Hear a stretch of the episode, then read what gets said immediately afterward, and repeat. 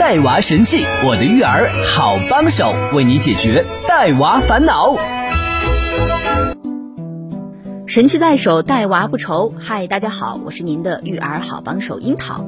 前两天，樱桃收到了一位妈妈的咨询，妈妈说：“我让我的儿子不要动手打人，尝试了很多方法，也讲道理了，也罚站了，转移注意力了，可是都没用，甚至有时候还会动手打我。有时候我也很生气啊，会朝他屁股打两下，让他道歉。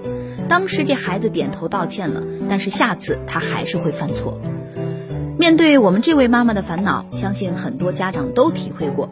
生活当中不乏孩子动手打人的情况，也不乏家长因为生气动手又打孩子的情况。孩子打人行为不妥，家长打孩子的行为更是不妥。那如何制止孩子高扬起的手臂呢？今天我们就聊聊这个事儿。首先，我们要了解孩子心中所想。孩子可能是在感情上受到了伤害，也可能是没有得到想要的东西而伤心沮丧。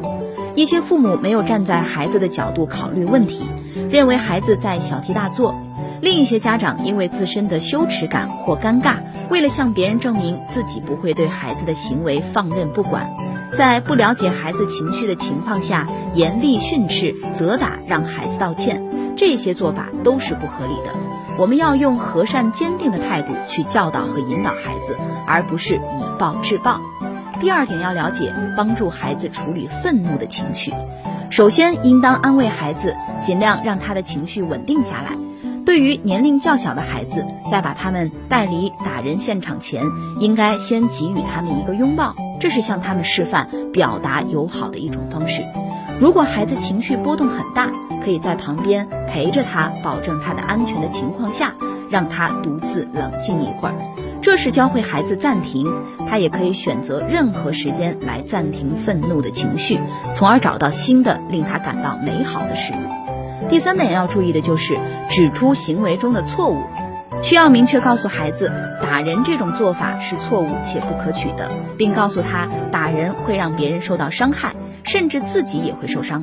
打人并不是解决问题的方法。当自己解决不了的时候，可以寻求爸爸妈妈或者是老师、爷爷奶奶的帮助。第四点要注意的就是正确引导孩子的感受。别说孩子小没什么感受，孩子都是比较注重自己感受的，但他们的感受不一定正确，需要家长正确引导。同时，家长也应该反思，是不是某种行为无意中伤害了孩子。如果你经常责打孩子，那么他会伤心愤怒，而打人就是他回击你的一种方式。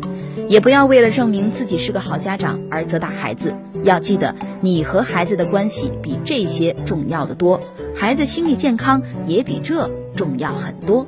我是那个可甜可咸的樱桃。想要了解更多育儿知识，您可以下载喜马拉雅或蜻蜓 APP，搜索“带娃神器”订阅收听。还可以参与我们的线下亲子活动，加我的微信：幺八八零九六零二二四四，幺八八零九六零二二四四。下期节目我们接着聊。神器在手，带娃不愁。带娃神器，我的育儿好帮手，为你解读带娃烦恼。